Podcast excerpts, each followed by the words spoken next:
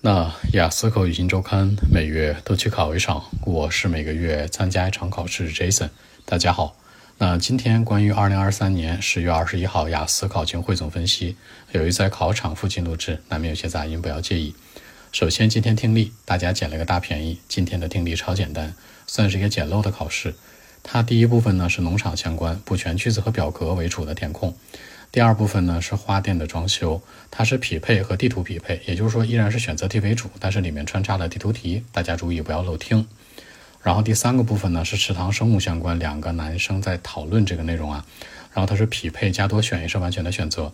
第四个部分是海马相关，是补全句子。整体来说，今天听力的难度系数呢是中等偏低一点的，这算是一个简陋的听力考试，今天能遇到算很不错哦。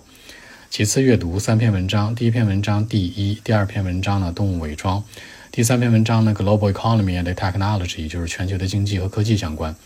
这三篇文章主要题型是判断、填空、heading 和选择。整体来讲，阅读的难度系数跟听力相比就没那么友好了，算难度系数偏大。很多人第三篇文章可能都没做完。那你在考试当天一定要注意，尽量就是能调整一下三篇文章的做题顺序是最好的。先做简单的，再做居中的，最后做难的。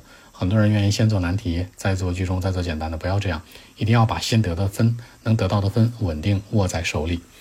那其次的话呢，是写作小作文是一个 mapping 地图，讲的是一个 Riverside Park 二零一零年和二零二三年的变化图的一个对比。那一个河边公园嘛，大家注意啊，这个地图题呢算是小众类的题型，它跟 flowchart 的流程图一样是小众的，不像常规的线饼柱表格那种。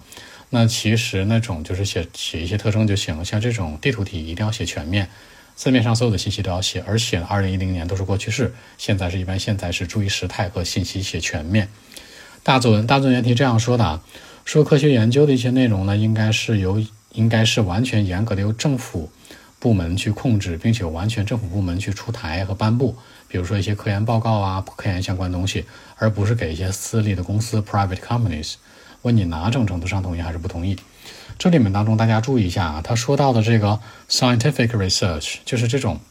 科学研究其实正常来讲确实是应该什么政府去做的，但是我们知道政府它本身除了研究科学领域、科技领域之外，还有教育、医疗，包括金融、包括经济，包括方方面面有很多。